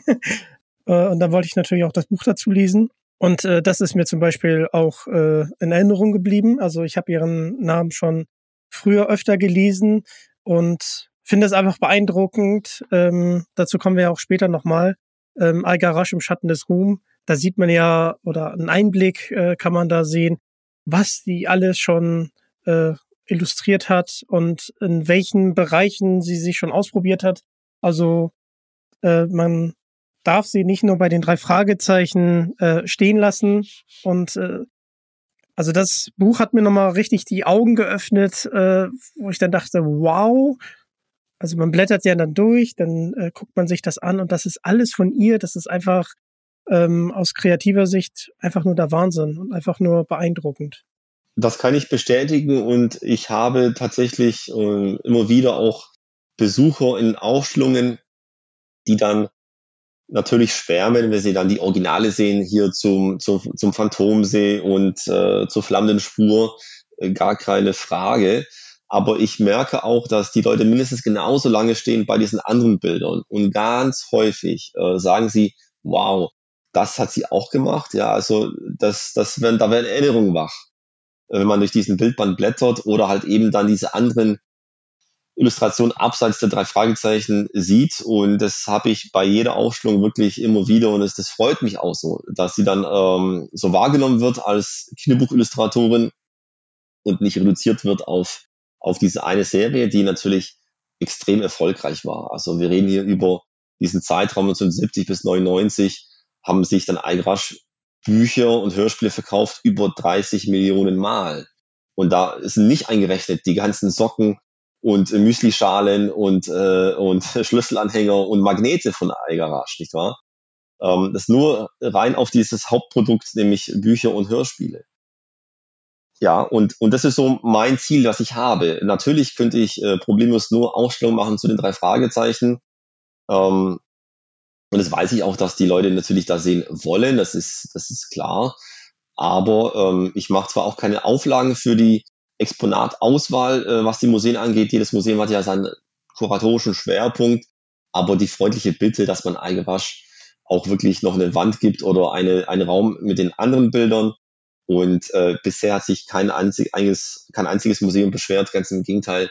Auch viele Kuratorinnen, die ja meistens auch drei Fragezeichen Fans waren, sagen, wow, ähm, ich habe jetzt einfach eine ganz neue Seite von Eigewasch kennengelernt ich kenne ihre Bilder seit meiner Kindheit, aber dass da noch so viel anderes war, auch Kinderbücher, die ich früher zu Hause hatte oder habe, ähm, dass sie da ebenso noch so aktiv war, das ist den meisten nicht bewusst. Und äh, man muss sich überlegen, sie war für über 50 Verlage aktiv, insbesondere so die in den 60er ging es ja los mit der freien mit ähm, so freie Tätigkeit als als Illustratorin und dann in den 70ern, das war einfach ihr Jahrzehnt es gab so viele Verlage, wo sie dann, äh, Kinderbuchverlage, wo sie dann ähm, illustrierte Mädchenliteratur, Kinderliteratur, Jugendliteratur, aber auch dann diverse andere noch, äh, historische Romane, paar politische Bücher. Ja, sie, um, um Eingerasch gab es vor allem in den 70ern, auch Anfang der 80er, kein Weg vorbei. Es ist also, und es freut mich auch für sie, dass auch diese Seite von ihr immer mehr wahrgenommen wird. Finde ich auch. Du hattest vorhin Thalia angesprochen und man, man sieht ja ihre ganzen Cover. Ähm, warst du an der Auswahl der Cover äh, für die Merchandise-Aktion mit dran beteiligt und hast du selber ein Lieblingsmerch? Ähm, nein, bin ich nicht beteiligt. Äh, ich meine, die, man muss ganz klar sagen, die Nutzungsrechte, die liegen ja beim Kosmos Verlag. Das war auch der Wunsch von Eiger Rasch. Ähm, man muss sich vorstellen, Eigrasch hat von 1962 bis 99 für den Kosmos Verlag gearbeitet. Zwar jetzt nicht als, als, als Festangestellte, aber als äh, freischaffende Künstlerin und auch dann, das war natürlich der Hauptverlag für sie. Auch ihre Mutter war bereits tätig für den Kosmos Verlag und sie hat natürlich dem Verlag am meisten zu verdanken gehabt. Auch, dass man ihr die Chance gegeben hatte, nach den ersten zwei Bänden äh, den, den dritten Band Flucht des Rubins zu machen mit einem neuen Layout und sie war natürlich dem Kosmos Verlag dankbar. Und ähm, folglich ist da, es kommt schon mal vor, dass ich krieg dann die Belegexemplare und damit ich dann einfach auch weiß, was alles mit ihren Bildern erscheint. Es gibt ab und zu bei diesem T-Shirt äh, mit Eigewasch zum 80. Geburtstag, ähm, da kommt es schon mal immer wieder vor, dass der Verlag mich dann auch nach meiner Meinung fragt. Äh, und was die Thalia-Aktion angeht, klar, also mich freut es auch dann, wenn ich irgendwie in Buchläden bin und dann sehe ich halt irgendwie, äh, dass ihre Bilder immer noch da sind, dass sie immer noch dann verwendet werden. Und äh, Lieblingsbild oder Lieblingsmedium ähm, bei der Thalia-Aktion, klarer Fall, Socken gehen immer. Ja, die Socken sind einfach richtig cool. Ich habe auch immer wieder auch dann, wenn ich Führung mache, habe ich dann auch dann Besucher, Besucherinnen, die auch dann die Socken haben und auch gern zeigen. Ich glaube, ich bin jetzt kein Marketing-Experte, aber Socken gehen einfach, ja. Die werden auch in 50 Jahren immer noch gehen. Das ist ein, eine Cash-Cow. Ähm, weißt du, was mein, äh, mein Lieblingsmerch ist? Schieß los. Äh, das Strandtuch. Ähm, und da sieht man dann den Hai aus der Riff der Haie. Großartig. Also das finde ich auf der einen Seite ein bisschen makaber, auf der anderen Seite wieder witzig. Das, das hat einfach was. Ja, ich muss zugeben, auch ich, wenn ich äh, schwimmen gehe, habe ich auch meine drei Fragezeichen Handtücher. Ich bin jetzt bleibt unter uns nicht so schwer begeistert von der Qualität dieser Handtücher, aber sie sind, sie sehen super aus und ich nehme sie trotzdem immer mit. Also genau, da gerne nochmal nachbessern. Ich war auch ein bisschen erstaunt, wie dünn das ist, aber alles gut. Aber so von der Idee her, ich fand es einfach, einfach sehr, sehr witzig. Und dann Lass mal so stehen. Dann, äh, müssen wir noch mal ganz kurz, bevor wir dann zu Schatten des Ruhms wirklich zu sprechen kommen, über ein Buch sprechen. Da bin ich leider zu spät äh, darauf aufmerksam geworden und ich bekomme es einfach nirgendwo. Und zwar die drei Fragezeichen und die geheimen Bilder. Und dazu gab es ja auch eine Ausstellung. Und äh, das geht, glaube ich, wenn ich mich richtig entsinne, bis Band 175. Und äh, die Frage ist erstmal, wird es noch eine Neuauflage zu diesem Buch geben? Weil wir sind ja jetzt schon über 200. Und äh, kannst du uns noch mal ein bisschen mitnehmen zu der Ausstellung damals? Ja, das ist wirklich, ähm, da kann ich dir nur zustimmen. Äh, dieses Buch, das damals 2014 erschienen ist, mit dem gleichen Titel wie die erste Einzelausstellung, das Buch war lange überfällig, denn die Illustrationen haben nun mal viele, viele Jahre oder Jahrzehnte dann mh, vor sich hingeschlummert, warteten, bis man irgendwie endlich diese Schutzschatztruhe aufmacht und äh, als ich nach diesen drei Jahren Arbeit fertig war und auch äh, mich geeinigt hatte mit, mit der städtischen Galerie Billigheim Bissingen, damals unter der kuratorischen Leitung von Dr. Petra Landvermann, die auch noch Jahre später jetzt zum 80. Geburtstag genauso nochmal die Aufstellung in der Württembergischen Landesbibliothek kuratieren durfte. Äh, an dieser Stelle auch lieben Gruß. Ich bin sicher, sie wird sich den Podcast auch anhören. Ähm, das war der Kickoff. Und ich muss sagen, das war auch dann das erste Mal, wo wir Öffentlichkeit gezeigt haben, ähm, es sind nicht nur die berühmten, bekannten Cover zu sehen, die wir kennen von den Hörspielen, von den Büchern, sondern so viele andere Skizzen und Entwürfe, andere Ideen, äh, Bilder, andere Ideen, was die Titelgebung angeht. Das ist alles dort im Prinzip zu sehen gewesen auf einmal. Und es war eine grandiose Leistung. Ich war super zufrieden. Ähm, man muss sich vorstellen, die Städtische Galerie Billig-Bissingen hat so zwei Räumlichkeiten, das Hauptmuseum und dann diese Studio-Aufstellungen äh, in so einem ganz, ganz alten Haus, so ein Fachwerkshaus. Und es hat extrem gut ähm, gepasst. Äh, die Auswahl war toll und, und wäre das nicht so erfolgreich gewesen, ähm, ja, wüsste ich nicht, wie das jetzt weitergehen würde. Aber das war quasi jetzt dieser, dieser Kickoff und danach haben, sind die Museen sind ja vernetzt miteinander. Sie kriegen ja auch mit, wenn irgendwas passiert. Und ich weiß noch, das Art Magazin hat schon damals diese Aufstellung mit reingenommen. Es gibt, glaube ich, so einmal im Monat so eine ähm, so eine ähm, Give Me Five, ja, so eine so eine Top 5 Aufstellung. Und ich weiß noch, das war damals Oskar Schlemmer unter anderem dort äh, zu sehen äh, als Empfehlung und eben nämlich neu Algarasch. Die drei Fragezeichen und die geheimen Bilder. Und wenn das Art Magazin sich dafür interessiert, viele Jahre später, gab es ja nochmal einen Artikel für ähm, in, im Art-Magazin zu Eigrasch, auch dann, wo der Bildband herauskam. Ähm, das war schon eine ganz spezielle Zeit, weil wir nicht wussten, ja, natürlich hatten wir eine Vorahnung und eine Hoffnung, dass die Ausstellung erfolgreich wird. Aber wir sehen jetzt, äh, der Nachlass ist im Prinzip ein Selbstläufer. Also ich brauche, ich mache keine Kaltakquise, die Museen kommen auf mich zu und wir schauen, ob das zeitlich passt, ähm, ob die Schwerpunkte irgendwie verein, vereinbar sind.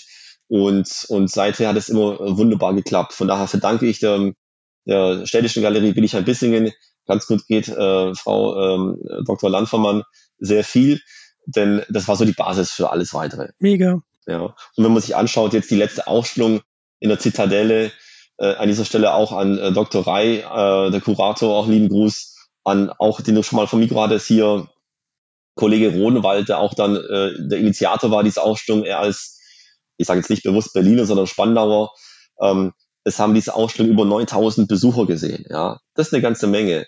Und wenn ich also weiß, ich bin nach drei Monaten, ist die Ausstellung zu Ende und es waren 9000 hoffentlich glückliche Besucher, äh, klein und groß, dann ist es genau das, was mich extrem glücklich macht, ja, weil ich sehe einfach, die Bilder sind zeitlos, die Bilder sind extrem beliebt und die Führung äh, sind ausgebucht und, und ich weiß noch jetzt, der Kurator meinte auch, Dr. Rai, er hat noch nie eine Ausstellung gehabt, ähm, dass quasi bevor die Ausstellung überhaupt begonnen hatte, alles im Rahmenprogramm bereits äh, ausgebucht sei. Ja, und das, das ist so, ähm, das gibt mir auch ein schönes Gefühl ja, und gibt mir auch so die Power, irgendwie noch das irgendwie dann weiterzumachen. Erstmal herzlichen Glückwunsch. Äh, du springst gerade ein bisschen, das macht aber nichts. Ähm, auch nochmal liebe Grüße an Christian Rodenwald. Das konnte man ja auch äh, fleißig auf Instagram ähm, verfolgen. Du hattest jetzt einfach so nochmal die Ausstellung angesprochen, aber was mich auf jeden Fall nochmal interessieren würde, das sind ja alles Originale und du bist da ja nach Ostholstein gereist, das ist bei mir gar nicht mal so weit äh, entfernt. Aber äh, was war die Herausforderung bei, bei einem Umzug von, von der Ausstellung? Also ein Umzug ist immer mit einem Risiko behaftet. Ähm, das gilt nicht nur für kleine, sondern auch für große Museen. Wenn man sich anschaut, wann, ähm, wann Bilder beschädigt werden, dann ist es selten im Museum jetzt mal von den Klimaaktivisten mal jetzt ausgenommen, wobei die, die, die großen Bilder sind ja meistens noch hinter einer Scheibe, sodass dann das Original nicht kaputt gemacht wird. Aber äh, beschädigt werden die Bilder vor allem auf dem Transport. Und es kann äh, jedem kleinen Museum pa passieren und es passiert auch äh, hier äh, der Museum of Modern Arts in New York. Ja. Und äh, ich habe immer, ich bin immer so zwiegespalten. Ich freue mich, ich freue mich, wenn die Bilder dann quasi das Archiv verlassen und irgendwo in ein nächstes Museum kommen, weil dann weiß ich, okay, jetzt werden in den nächsten zwei, drei Monaten oder zwei, drei, vier Monaten viele Besucher kommen, die die Bilder nicht gesehen haben. In meisten Fällen sogar Leute, die schon zum zweiten, dritten Mal kommen. Und es macht mich glücklich, weil es eigentlich so mein Ziel als Nachlassverwalter, die Kunst und Ayn Rasch als Künstlerin in Öffentlichkeit ja, zu, zu streuen. Äh, gleichzeitig äh, ist es auch ein weines Auge, denn, denn die Bilder sind dann nun mal weg. Und äh, ich bin auch irgendwie total froh. Das ist so irgendwie, wenn, ja, wenn die wieder zurückkommen, dann bin ich auch immer glücklich, dass sie dann da sind. Äh, wohl wissen, dass die nächste und übernächste Ausstellung schon quasi fix ist. Und freue mich, dass bisher in den Museen, äh, die Bilder wurden ja schon in vielen ähm, Städten gezeigt, bisher nie was kaputt gegangen ist. Und ich hoffe, dass es auch in den nächsten Jahren so der Fall sein wird. Da nur ganz kurz. Du machst ja so die ganzen Algarasch-Ausstellungen, aber verleihst du denn auch ähm, Rohzeichnungen oder Bilder von Algarasch so an Museen? Ich verleihe die Objekte ähm, stets im Rahmen einer einzelnen Ausstellung, wo dann die Exponate hier ausgewählt werden. Ähm, ich füge dann nicht selten noch aus meiner eigenen Sammlung noch dann vielleicht noch Illustrationen von anderen ausländischen oder deutschen Illustratoren wie äh, Silvia Christoph, Hanno Rink ähm, oder halt eben dann ähm, Harry Kane aus den USA oder die, die äh, Bilder von Edward Bell also die beiden amerikanischen Illustratoren. Ähm, aber so einzelne Bilder ähm, weniger, was sein kann, wenn es zum Beispiel jetzt eine Detektivausstellung gibt äh, oder irgendwie so ein Abenteuer ähm, oder Märchenausstellung, dann kann es sein, dass ich dann Einzelbilder ähm, bereitstelle. Ich habe jetzt aktuell in der Städtischen Galerie in Nürtingen, da gibt es eine Detektivausstellung und da sind, glaube ich, auch fünf, äh, fünf äh, Bilder von Eigrasch aus dem Drei-Fragezeichen-Universum. Ähm, jetzt vor ein paar Monaten ging zu Ende hier die große Ausstellung im Stadtmuseum Stuttgart, 200 Jahre Kosmos Verlag. Auch da habe ich dann, dann äh, glaube ich, eine Handvoll äh, Eigarasch äh, bereitgestellt. Also das muss einfach, wie gesagt, die, die Museen äh, fragen an und dann muss ich gucken, ob das zeitlich passt, je nachdem, was sie wollen, wie lange sie wollen. Aber ich freue mich natürlich immer über eine große Einzelausstellung, Da ist, steckt ja immer viel Arbeit dahinter. Aber das macht mir auch Spaß und äh, die meisten, äh, eigentlich, nee, ich muss jetzt das zurücknehmen. Alle, alle waren wirklich dann ähm, ein toller Erfolg, ähm, super Feedback erhalten, auch in, in den Gästebüchern und auch per E-Mail, wenn ich dann manchmal angeschrieben werde im Nachgang, wo sich die, die ähm, Fans bedanken, jung und alt. Das ist ja, weckt mir eine große Freude und, und ähm, ja, und ich bedanke mich auch dann wirklich dann für das Feedback. Mich freut das auch. Es ist, so ähnlich wie bei rockybeach.com. Äh, wir kriegen regelmäßig wirklich so ein, obwohl jetzt sag ich mal das Forum seit 10, 15 Jahren ja im Prinzip nicht mehr die, diese Blütezeiten äh, nicht mehr hat, wie, es früher mal gab, nur vor Facebook, ja. Aber es kommen so viele regelmäßig auch dann einfach Fans, die sagen, hey, ich bin jetzt seit zehn Jahren wieder bei euch mal auf der Homepage gewesen, Wahnsinn, es gibt ja immer noch, ich verbinde dies und jenes mit einem Fan-Treffen, mit einem Austausch im Forum von damals oder Fan-Stories, die man gelesen hatte. Und es gibt einfach so auch äh, Power weiterzumachen. Ja, also dann nochmal auch lieben Dank äh, an, an dich und an euch. Also ich hatte das ja schon in der vorherigen Podcast-Folge erwähnt, aber ohne euch äh, würde ich wahrscheinlich nicht so die drei Fragezeichen hören, weil meine Pflegeeltern immer die äh, Folgenbeschreibung sich angeguckt haben und das Cover und haben geguckt, ob das jetzt noch was für mich ist oder nicht. Und äh, dann durfte ich die halt ausleihen. Nun ja, ähm, beim seltsamen Wecker haben sie wahrscheinlich dann für nicht so schlimm empfunden. Das Cover ist ja nicht gruselig. Äh, ich glaube, äh, die Beschreibung auch nicht, aber wenn man sich dann die ersten paar die ersten paar Minuten anhörte, also ich glaube, schlafen, also ich konnte als kleines Kind nicht schlafen bei Seltsam Wecker, ausgeschlossen. Das war genauso beim lachenden Schatten. Da hatte ich wirklich, das war schon auch, das war gruselig, ja. Also die, die Hörspielumsetzung war einfach dann äh, tatsächlich für nichts kompatibel, wenn man irgendwie schlafen, eigentlich äh, einschlafen hm. wollte. Du sprichst es gerade an. Heike Diene lässt sich ja von sich selber wecken, also der schreiende Wecker. Das ist einfach witzig. Ähm, bei Musik des Teufels, auch von André Marx, äh, da fand ich das Cover sehr, sehr gruselig. Von der Story her ging's, außer zum Schluss. Da war es dann schon ein bisschen gruselig, so als Zehnjähriger. Aber äh, das Cover hat mich doch mehr erschreckt als, als die Geschichte selbst. Ja, äh, bei André Minninger muss man sagen, er kannte Eigrasch gut. Ähm, die waren ja auch wirklich befreundet. Insbesondere ähm, war Eigrasch auch dann mit der Mutter von André Minninger äh, befreundet. Es gab da auch Briefkontakt und äh, Telefonkontakt. Und ich habe ja auch zum 80. dann die eiger-rasch.de äh, quasi neuen äh, so ein Facelift verpasst und dann habe ich ihn auch kontaktiert so, ähm, hör mal, da ist, das sind zwei mehrere Fotos zwischen von, von dir und Eiger, äh, ob das okay ist, äh, wenn ich dann eins davon äh, auf die Homepage stelle und es auch permanent belasse. Und das hat auch dann er sich gleich zurückgemeldet und auch dann äh, gemeint, dass er das natürlich ähm, ab, absegnet, das auch gut findet und sich auch freut. Und äh, das ist schön, einfach dann auch äh, André Minninger, ähm, ja, und die, die, die Freundschaft zu Eiger, äh, dass die damals äh, existierte und, und ich habe dann auch ähm, vor gar nicht so langer Zeit ähm, hat er sich mal bedankt. Da waren so die, alle Autoren vom Kosmos Verlag, äh, denen ich dann auch dann was zu Eigrasch äh, beitragen durfte.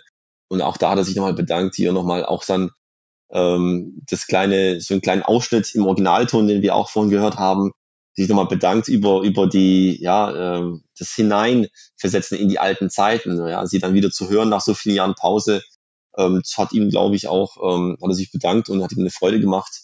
Und folglich ist dann Algarasch und André Minninger hatten einfach eine, eine spezielle, äh, besondere äh, Beziehung, Schrägstrich auch dann eine Freundschaft. Finde ich gut, finde ich gut. Die ging so weit. Äh, Im Band des Voodoo, man mhm. kennt das Cover, äh, was viele nicht wissen, wenn sie nicht in einer Ausstellung waren. Äh, Algarasch hat ja André Minninger eingebaut in eine Reinzeichnung und in die Briefmarke. Das heißt, sie wollte äh, André Minninger haben auf dieser, auf diesem Cover. Äh, der Kosmos Verlag fand es leider nicht so gut, ähm, haben es abgelehnt. Damals war, glaube ich, so André Minninger noch nicht so präsent wie heute. Auch dann durch Facebook, durchs Internet war ja auch äh, er als Person, auch das Bild nicht so bekannt. Man hätte ja das Bild auch nehmen können, hätte sich wahrscheinlich dann Jahre später vielleicht herausgestellt, dass er es ist. Aber da hat der Verlag von Anfang an abgeriegelt, äh, André Minninger darf leider auf dem Cover nicht erscheinen. Äh, Ersatz wurde, glaube ich, ganz schnell gefunden. Björn Fern, äh, ein schwedischer Olympia, so Fünfkämpfer, ich glaube Olympiasieger, 68, wenn mich nicht alles täuscht. tja, da muss halt Eiger schnell irgendwie jemanden finden und hat in ihrem Olympiabuch nachgeschaut und fand äh, Björn Färm spannend als Person, hat ihn dann schnell ersetzen müssen. Spannend, sehr, sehr spannend. Ja, äh, nochmal noch mal hier, um ganz kurz den Kreis zu schließen. Also bei Stimme aus dem Nichts, das war so das Cover, wo, ja, wo nicht zu erahnen ist oder auch von der Beschreibung her, wie gruselig eigentlich diese Folge ist und wie großartig die auch gemacht ist. Also unfassbar, mit was für einem Debüt da André Miniger eingestiegen ist. Das ist ja Wahnsinn. Und ähm, ja, also finde ich, finde ich schön, so, so viele Hintergründe über Algarasch erfahren zu dürfen. Denn wir müssen jetzt nochmal drüber sprechen. Also wir haben es den Hörern ja gesagt. Und du hast ja mit Boris Pfeiffer für die drei Fragezeichen-Fans, ihr wisst ja, dass er der Mitautor von die drei Fragezeichen Kids ist, hast du den Bildband Eiger, Eigarasch im Schatten des Ruhms gemacht. Wie entstand die Zusammenarbeit mit Boris Pfeiffer? Boris Pfeiffer kannte ich auch nur als Name. Ähm, ich, ich, kannte die Kids-Bücher nicht, weil ich die nicht gelesen hatte, aber natürlich ihn als Person. Und äh, es gab hier, äh, hier im Kreis Ludwigsburg eine kleine Fußball, äh, eine Fußballausstellung. Und ich habe zu dieser Ausstellung zwei, die beiden Fußballfolgen, also Fußballgangster und verdeckte Fouls, bereitgestellt. Und folglich hat das Museum auch ähm, sich für Boris Pfeiffer interessiert, weil er auch die Kids-Bücher schreibt und auch natürlich Fußballfolgen vorkommen. Und er war zu einer Lesung da. Ähm, ich hatte an dem Tag leider, leider wenig Zeit, bis gar keine Zeit. Ich bin nur kurz hingekommen, habe ihm die, äh, wir haben die Pfote hingereicht hier, wir haben Hände geschüttelt, zack, und nur irgendwie, ich glaube, wir hatten zwei Minuten Zeit, uns aus, auszutauschen. Er hat gesagt, ähm, er hat einen Verlag äh, mit dem Motto, wir retten Kinderbücher. Er legt alte Bücher auf, die seit Jahren oder Jahr, Jahrhunderten eventuell ähm, in Ver Vergessenheit geraten sind. Ich habe gesagt, weißt du was, ich habe ganz viele Kinderbuchzeichnungen, die auch wunderbar sind, wunderschön sind, aber die auch schon vor 30, 40, ah, 50, 60 äh, Jahren äh, äh, erschienen sind und seither auch nicht nie wieder gesehen worden sind, höchstens irgendwo im Antiquariat. Und was entstand? Ja, ein Jahr später haben wir uns dann immer wieder mal dann immer öfters mal ähm, ausgetauscht per E-Mail, mal per Telefon, auch dann in Berlin getroffen. Und äh, knapp zwei Jahre später ist der Bildband erschienen. Und wir haben das Motto mehr oder weniger umgesetzt. Ja, wir retten Kinderbücher. Nein, wir retten nicht nur ein einzelnes Buch, sondern wir retten nahezu ähm, über 400 Illustrationen von Kinderbüchern, die halt in den 60er, 70er und 80er erschienen sind. Also auch schon ewig her aus heutiger Sicht und ähm, ein wunderbares Werk mit ganz vielen anderen Zeitzeugen, Andreas Ruch und Silvia Christoph hier zu nennen, Lillebro und Sven und, und äh, ehemalige, sag ich mal, äh, Praktikanten von Eiger und Kollegen, Grafikkollegen. Und folglich wollten wir Eigrasch aus unterschiedlicher Perspektive beleuchten und vor allem diese Bilder auch zeigen und, und ähm, kunsthistorisch äh, sind die Bilder äh, Wahnsinn. Also wirklich so, so, so schön und so gelungen und, und natürlich sind die Fragezeichenbilder deutlich bekannter und beliebter, aber äh, sage ich mal aus grafischer Sicht äh, schenken die sich nicht ähm, die Kinderbücher von damals und die drei Fragezeichen. Da möchte ich auch nochmal lieben, lieben Dank äh, ähm, sagen an Boris Pfeiffer und auch an dich, weil ihr habt mir den Bildband ja zukommen lassen und dass ich äh, da schon mal reinblättern durfte und mir da mal ein Bild machen durfte. Du hattest es gerade angesprochen. Ihr wollt ja auch die Illustrat Illustration aus den Kinderbüchern aus den 60ern, 70ern und auch äh, 80ern retten. Ähm, was hältst du davon, wenn wir ein, ein Buch äh, unter den Hörern verlosen? Ich bin mir ziemlich sicher, dass das möglich ist. Äh, Boris Pfeiffer ist jetzt irgendwo in Berlin. Ich höre quasi ihn jetzt äh, Ja sagen und ihn nicken. Ähm, ja, kriegen, kriegen wir hin. hin. Du, was wollen wir einfach, damit es, äh, auch wenn es da um die Illustration in Kinderbüchern äh, geht und nicht da der Hauptaugenmerk auf die drei Fragezeichen liegt, wollen wir trotzdem sagen, was ist euer Lieblingscover von Algarasch bei den drei Fragezeichen, damit viele äh, Hörer halt eine Möglichkeit haben, die jetzt nicht in den 60ern, 70ern aufgewachsen sind, äh, die Möglichkeit haben, äh, an dem Gewinnspiel teilzunehmen? Ja, also ich habe ja vorhin mein, äh, meine Lieblingscover beim drei Fragezeichen ja ähm, erwähnt. Das war ja der Phantomsee und Fluch des Rubins, die Erstauflage. Folglich äh, bin ich mir jetzt nicht ganz sicher, wie du das meinst. Also klär mich auf. Nee, also ganz einfach, wenn wir das Gewinnspiel machen, dass die Gewinnspielfrage dann ist, damit Sie daran teilnehmen können, was ist euer Lieblingscover von iGarage bei den drei Fragezeichen? Okay. Weil es ja in dem Buch nicht äh, explizit darum geht, deswegen wollte ich da nur noch mal nachfragen. Ja gut, dann wisst ihr Bescheid. Da freue ich mich da schon mal lieben, lieben Dank. Und äh, wir hatten im Vorfeld schon oft telefoniert und äh, ich ähm, komme aus Hamburg, so wie die drei Fragezeichen. Und die Frage ist natürlich, ob diese Ausstellung auch mal nach Hamburg kommt. Also erstmal muss ich jetzt den Justus Jonas äh, spielen. Die Fragezeichen kommen nicht aus Hamburg, ähm, die kommen aus Stuttgart. Das fair muss man enough, ganz klar sagen. Enough, Matthias, ähm, den habe ich, hab ich nicht ja. kommen sehen. Siehst du? Ähm, aber ich könnte mir vorstellen, dass äh, der eine oder andere beim Kosmos Verlag zuhört und äh, diese Richtigstellung hier auf jeden Fall auch jetzt äh, eingefordert hätte. Ähm, nee, ähm, klarer Fall. Äh, Hamburg ist eine super Stadt. Ähm, ihr habt ja eine, in Hamburg eine ganz tolle Museumlandschaft und das Altenauer Museum. Die Museumsleitung, das müsste äh, Anja Dauschek sein. Und Anja Dauschek kenne ich persönlich, habe sie einmal treffen können. Und zwar damals noch in ihrer Rolle als Museumsleitung des Stadtmuseums Stuttgart. Denn das Stadtmuseum Stuttgart gehörte damals nämlich auch zu in den Pool der Kandidaten für diesen Kickoff, der ja dann 2014 ähm, stattfand in der Städtischen Galerie Billigheim-Bissingen. Folglich äh, kenne ich die äh, Dame persönlich. Sie hat auch damals mit ihrem äh, Mitarbeiter eine Handvoll, ich glaube zehn, die ersten zehn Folgen habe ich dabei gehabt, die Originale auch gesehen. Das Museum hatte auch damals Interesse ge gezeigt, die Bilder auszustellen. Folglich äh, hat Frau Dauschek sowohl meine E-Mail-Adresse, die ist seit 20 Jahren gleich, sie hat die Bilder gesehen, wenn da, wenn da Interesse besteht, äh, sehr gern. Äh, die nächsten zwei Jahre sind zwar schon verplant, aber das Altenauer Museum hat ja auch, meine ich, eine ganz äh, ein Kindermuseum als Unterhaus. Ähm, Warum nicht? Warum nicht? Aber wie vorhin gesagt, ich lasse, also ich, ich freue mich, wenn die Museen auf mich den Weg äh, zu mir finden. Äh, wer mich finden will, der wird mich finden. Ich betreibe jetzt keine, keine ähm, Akquise. Und äh, wenn Frau Dauschek zuhört, vielleicht schickst du ihr auch den, den Link zu dem Podcast, dann sehr gern. Das ist ein drei Fragezeichen Ehrenwort, das mache ich. Und du hattest, wir waren ja schon fleißig am Austausch, du hattest da was angekündigt äh, bei mir und die Frage ist, ob du es jetzt auch im Podcast ankündigen kannst. Also die nächste Ausstellung ist ja in Eutin. Das ist ja, ähm, glaube ich, kein Geheimnis. Die wird jetzt im Juni ähm, losgehen bis Anfang Oktober.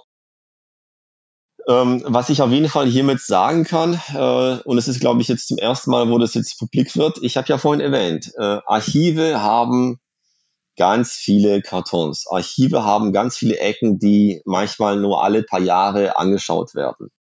Und das Schöne an Archiven ist, dass Sachen auftauchen, wie auch bei den drei Fragezeichen-Bildern, ähm, wo Sachen auftauchen, die als verschollen galten.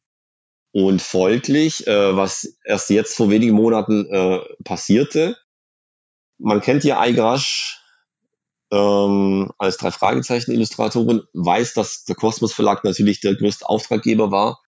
Und man kennt auch Serien beim Kosmos Verlag, die basierten auf dem drei Fragezeichen Layout. Hitchcocks Gruselkabinett, Hitchcocks Krimi-Kabinett. Ähm, dann, was auch nicht viele wissen, die Sherlock Holmes Bände äh, von Eigarsch. Genauso wie die äh, von Fritz Steuben, die ganzen ähm, Indianerbände äh, von damals, hier ähm, Tecumseh, meine ich, äh, müsste das heißen. Und diese, diese vier genannten Serien sind jetzt nach über 40 Jahren aufgetaucht.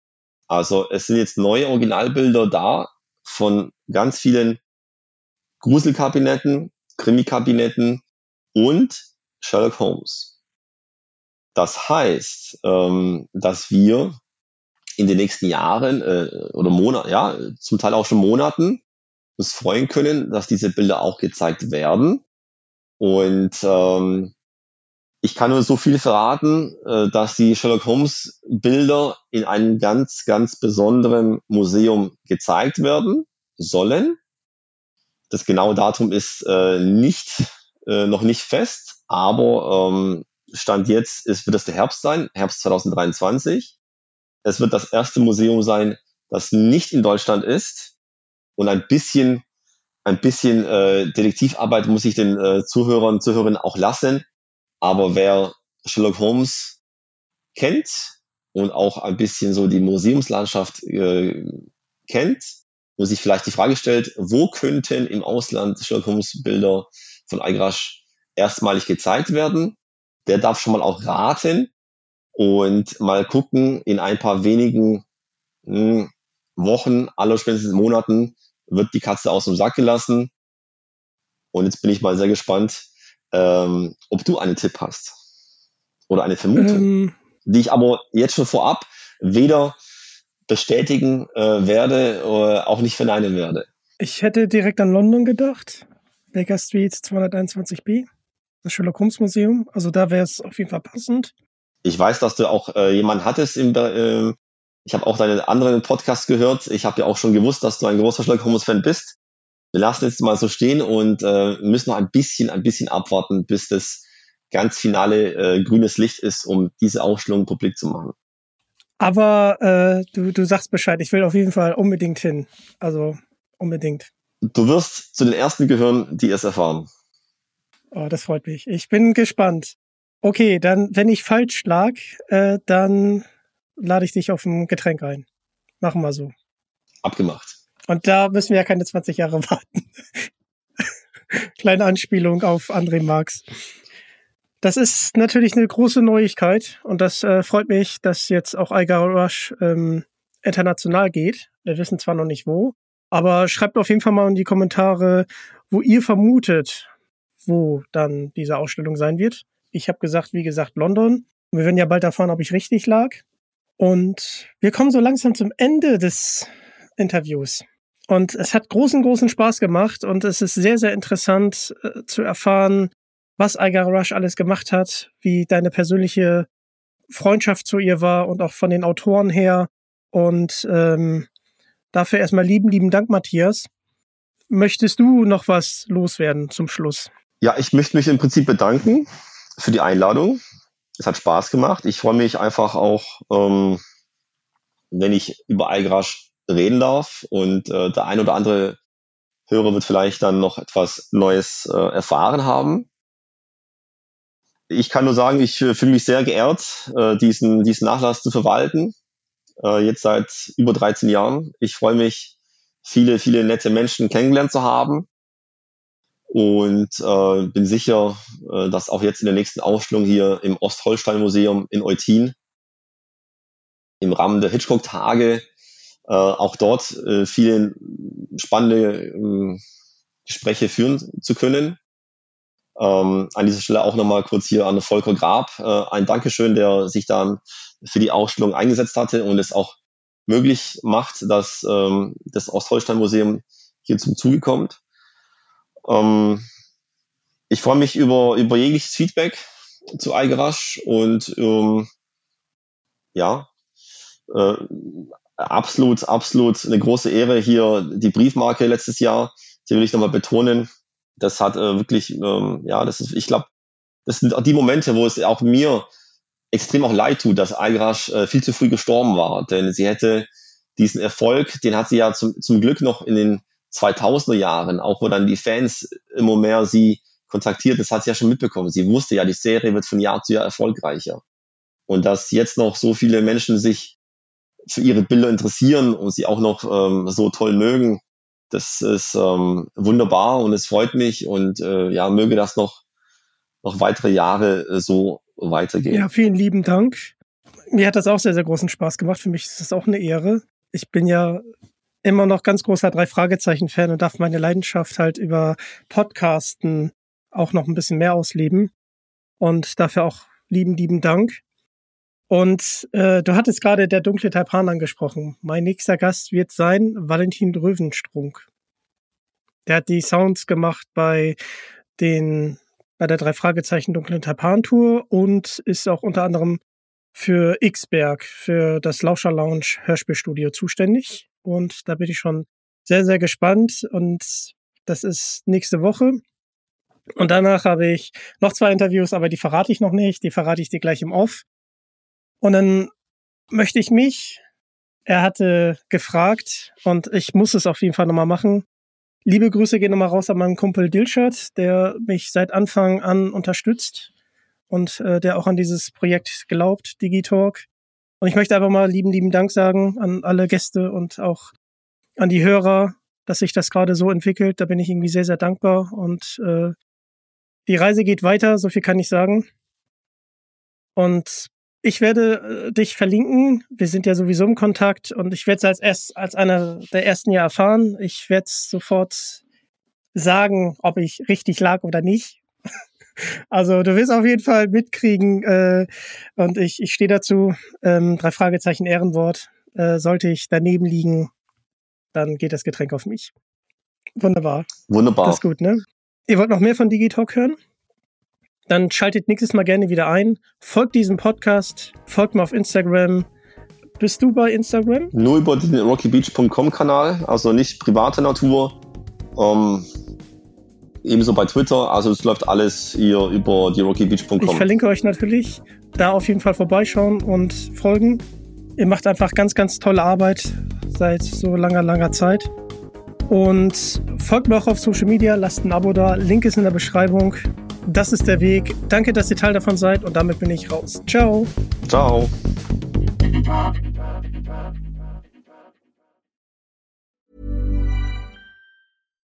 When you make decisions for your company, you look for the no-brainers. And if you have a lot of mailing to do, stamps.com is the ultimate no-brainer. It streamlines your processes to make your business more efficient, which makes you less busy. Mail checks, invoices, legal documents, and everything you need to keep your business running with stamps.com. Seamlessly connect with every major marketplace and shopping cart. Schedule package pickups and see your cheapest and fastest shipping options from different carriers with rates up to 89% off USPS and UPS rates. And with the stamps.com mobile app, you can take care of mailing and shipping wherever you are. Make the same no-brainer decision as over 1 million other businesses with stamps.com. Sign up with code program for a 4-week trial plus free postage and a free digital scale. No long-term commitments or contracts. That's stamps.com. Code program.